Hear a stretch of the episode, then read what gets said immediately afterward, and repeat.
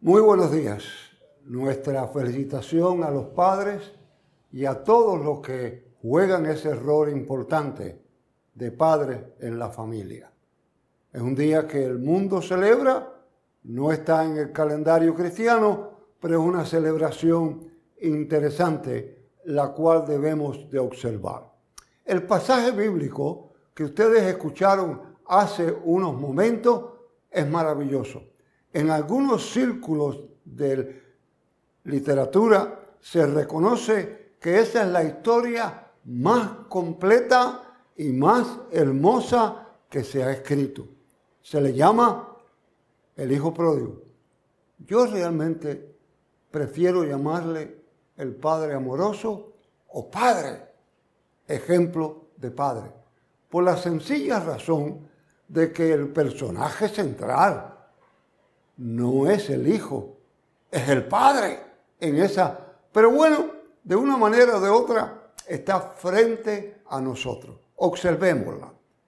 Es interesante dar cada pasito en ese tremendo pasaje que está lleno de símbolos. Hay una cantidad de símbolos maravillosos que tenemos que ver de cerca para entender, entender su contenido. Primero, el Padre es una representación de Dios. El Padre representa a Dios. Y los hijos, el hijo mayor es representativo del pueblo judío. El hijo menor es representativo del el pueblo gentil, de nosotros. Y es lo típico de una familia. Un padre con dos hijos. Los dos hijos trabajan con él. Los dos hijos están con Él, tienen todo en común. El Padre se ocupa de ambos. En la ley judía, por alguna razón, el hijo mayor tenía derecho a la mayor parte de la herencia. El menor, la herencia era mucho menor. El menor se revela de alguna manera, de alguna forma, y se acerca al padre y le dice, mira, dame lo que me corresponde de mi herencia porque lo quiero ahora. Si usted lee entre líneas y usted analiza, casi le está diciendo, mira, en fin de cuentas, yo voy a tener esto cuando te mueras. Acábate de morir. Y dame la parte mía para tenerla. La herencia es algo bien interesante. Ustedes han visto, al igual que yo, más de una ocasión que por una herencia una familia se ha dividido, se ha roto, si el terreno que le tocaba en la esquina se lo dieron a otro, si le dieron más a uno que a otro, toda esa historia. Aún en la Revolución Francesa se trató de eliminar el concepto de herencia, pero no pudieron. No obstante, aquí el padre no discute, no levanta argumento, no hace ninguna otra cosa, sino sencillamente le da la parte a aquel hijo. El hijo recoge lo que tiene, todo lo recoge y se va. Se va con todo a una provincia lejana. Y es interesante que el pasaje diga una provincia lejana, porque se aleja del lugar. A veces la provincia lejana puede estar tan cerca como el que duerme en la cama contigo, o el que se sienta en la mesa a cenar contigo o el que va en el carro contigo. La distancia no es determinante, sino los sentimientos. Y este hijo se va, dice la escritura, a una provincia lejana. Gasta, malgasta, desbarata todo lo que allí tiene. Lo tira al desperdicio todo. Llega una gran hambruna y él tiene hambre. Lo ponen en el peor trabajo que pueden poner a un judío a hacer, a cuidar cerdo. Tiene el deseo de comer aún las algarrobas y nadie se la da. En un momento cae en sí. Y ese es el momento cuando uno tiene su verdadero encuentro, cuando uno llega a la realización de su vida. Dice, yo aquí, pasando hambre, miseria, necesidad, y en la hacienda de mi padre, aún los jornaleros tienen comida de más. Me iré.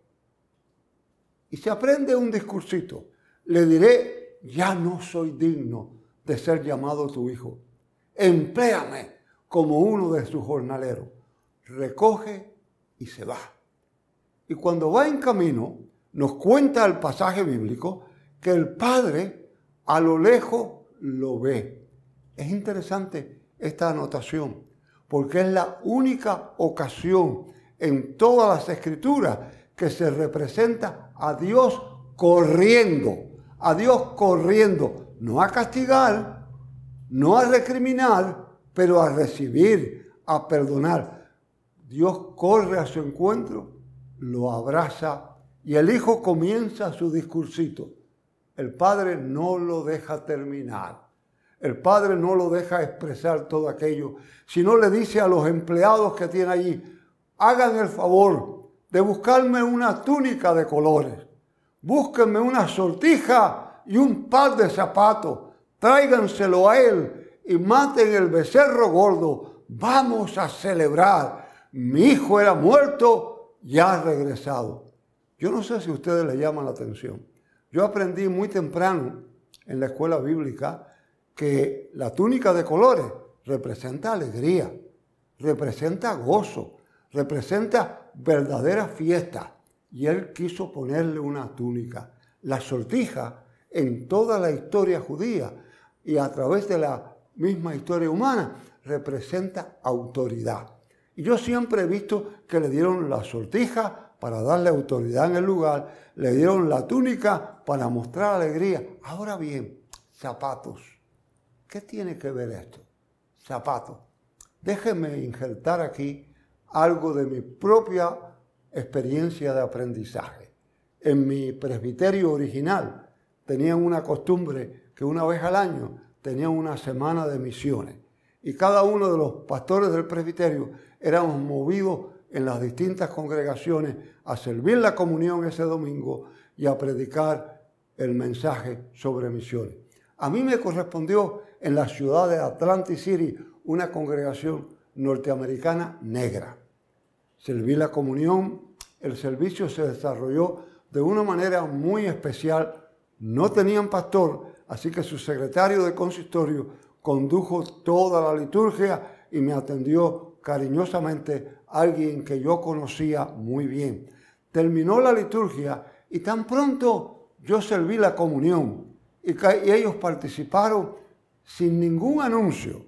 El director de música se paró al frente, comenzaron a palmetear y toda aquella congregación comenzó a cantar con júbilo y voz muy fuerte. Seremos felices el día que tengamos zapatos. Seremos felices que el día que tengamos zapatos. Seremos felices el día que tengamos zapatos. Aquello me chocó. Y yo nunca he tenido la habilidad de ocultar lo que siento en el rostro. Así que nos fuimos a la oficina a quitarnos la toga y el anciano que me ayudaba me dijo, ¿qué te pareció el servicio? Digo, muy bueno, muy bien. ¿Y qué te pareció el último? Me parece que no te agradó. le dije, no, en lo más mínimo. ¿Qué tiene que ver el cantar en un servicio, el que seremos felices teniendo zapatos? ¿Qué tiene que ver eso con la comunión? ¿Qué tiene que ver eso con la adoración cristiana? Y aquel anciano, mucho más pastoral que yo, se sonrió, me puso la mano en el hombro y me dijo, déjame explicarte algunas cosas. ¿Has tenido en tu generación alguien que tú sepas que fue esclavo? Digo, no. Y si en esta congregación hay gente que tiene historia de bisabuelos y aún de abuelos que fueron esclavos en las haciendas. Y ellos saben una cosa. Ellos saben perfectamente que un esclavo puede ser la persona de confianza del amo puede tener la alegría del amo, puede tener la autoridad de la finca, de la hacienda, pero hay, algo que está reservado solamente para los hijos. No importa cuánta confianza tenga aquel esclavo, él siempre estará descalzo. Solamente tendrán zapatos o sandalias los hijos del dueño de la hacienda. Y nosotros reconocemos que ante Dios somos felices siendo sus hijos. ¿Qué lección?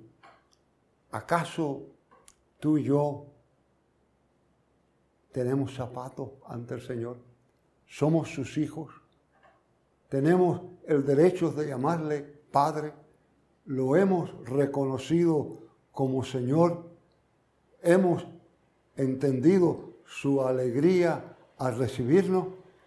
Allí está la lección maravillosa de un padre, ejemplo de padre. Continúa la celebración y el hijo mayor, que está en la finca trabajando, regresa y oye la alegría, el alboroto, la música y llama a uno de sus empleados. Fíjense que aquí demuestra una vez más que ni siquiera es sincero. No llama a su padre, llama a una tercera persona. Le dice, ¿qué pasa aquí? Y el empleado le explica y le dice, ¿cómo es eso? A mí, que he estado aquí toda la vida, no me dan nada. Y a este que se fue, y aquí vean la maldad, y malgastó sus bienes en prostitutas, ta, ta, ta. La escritura no dice eso.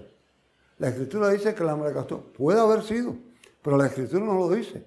Él se las pone y dice, el padre sale y le ruegue que entre. Le suplica que entre. Y él se niega. Pero vuelve el padre a insistir y le hace la tremenda recordación. Tú siempre has estado conmigo. Pero tu hermano, que pensábamos que lo habíamos perdido, que pensábamos que estaba muerto, está vivo y ha regresado. Celebremos, hay alegría, hay gozo. Padre, ejemplo de Padre. El Padre que es capaz de perdonar. El Padre que es capaz de recibir. El Padre que es capaz de abrazar con perdón. La última campaña de predicación del reverendo Billy Graham en Puerto Rico fue mi privilegio ser parte del comité ejecutivo. Y al final, ya en sus años bastante avanzados y con dificultad, él tenía la dificultad de moverse, pero insistió en tener una cena con el grupo en algún lugar. Compartió y fue interesante. Alguien le preguntó que nos contara algunas de las cosas que más le impactaron en su vida. Y nos recordó que al comienzo de su ministerio, hace muchos años, viajaba de un lugar a otro, de un lugar a otro, predicando en pequeñas congregaciones. Y en el estado de Tennessee lo invitaron a una pequeña iglesia en un lugar de campo. Fue tenía que ir de la ciudad donde se hospedó a la iglesia en tren. En medio del viaje se sintió inquieto y comenzó a caminar por el carro del tren. Al final del tren encontró a un hombre relativamente joven, cabizbajo, que mostraba una gran carga, un gran dolor. Él pensó que su labor era acercarse y ayudar. Le pregunta y le dice, joven, ¿Te puedo ayudar en algo? Me das la impresión que estás triste. Y él dice, sí estoy triste, pero no hay nada que usted pueda hacer. Él volvió a insistirle y a tanta insistencia y por la gracia de Dios, el joven se abre y le cuenta. Y le dice, yo, al igual que muchos jóvenes, fui un hijo rebelde, un hijo extremadamente rebelde. Me iba en contra de la voluntad de la casa todo el tiempo. Mi madre me escuchaba, me entendía, pero con mi padre chocaba constantemente. Uno de esos días que tuve uno de esos choques horrorosos con mi padre, fui al segundo piso, recogí un par de mudas, lo puse en una maleta y amenacé con irme. Cuando estaba bajando la escalera, frente a la puerta de salida, me encontré con mi padre. Y él me apuntó con el dedo en la cara y me dijo, si sales de esta casa, nunca más vuelvas. las puertas se cerrarán. Es como si has muerto. Nunca más tendrás acceso a ella. No lo escuché. Salí, fiesté, viví opíparamente, me enfermé. Nunca más tuve contacto con mi padre. Con mi madre, ocasionalmente, alguna llamada. Hace unos meses recibí la terrible noticia, decía el joven, de una terrible enfermedad. Decidí llamar a mi madre y decírselo. Mi madre me orientó y me dijo, ¿no crees que es tiempo de volver a casa? Le expliqué lo triste que era para mí el ser rechazado una vez más y ella me dijo, yo no sé lo que va a pasar, pero creo que debes tratar de regresar. Vendí lo poco que tenía, cogí el tren y aquí estoy. Y mi preocupación es que en la próxima curva, a unas millas, está la casa nuestra. Y yo no quería enfrentarme a mi padre, así que le dije a mamá, mamá, voy en el tren en tal turno. Si pa habla con papá, si él accede a recibirme, sencillamente en la ventana del segundo piso, pon una toalla blanca y cuando yo la vea, sabré que seré bienvenido, me quedaré en la estación e iré a la casa. Y tengo terror de enfrentarme a esa curva. Billy Graham le dijo, yo oraré por ti, si tú quieres, yo velaré el lugar, estate tranquilo. El tren siguió avanzando. Llegaron a la curva. La casa allí ubicada como había sido descrita por el joven Billy Graham miró con ansiedad.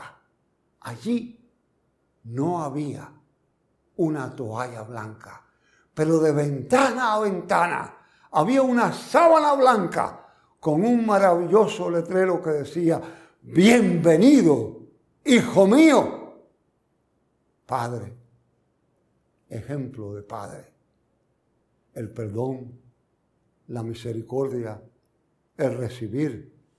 Dios nos exhorta a perdonar, nos exhorta a recibir, nos exhorta a amar, pero principal y claramente, Él, Padre, ejemplo de Padre, no te va a permitir discursitos de excusa.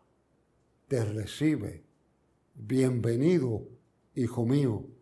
Que este día de Padre sea un día de reconocer, de entender, de aceptar que Dios nos recibe, no importa cuál haya sido nuestra falta, nos recibe, nos perdona y festeja. Tú y yo somos bienvenidos. Padre, ejemplo de Padre, bendito sea Dios. Oremos. Gracias Señor por tu misericordia, por tu amor, por tu perdón y por tu bondad, por tu dirección eterna que nos recibes y nos guarda en Cristo Jesús. Amén.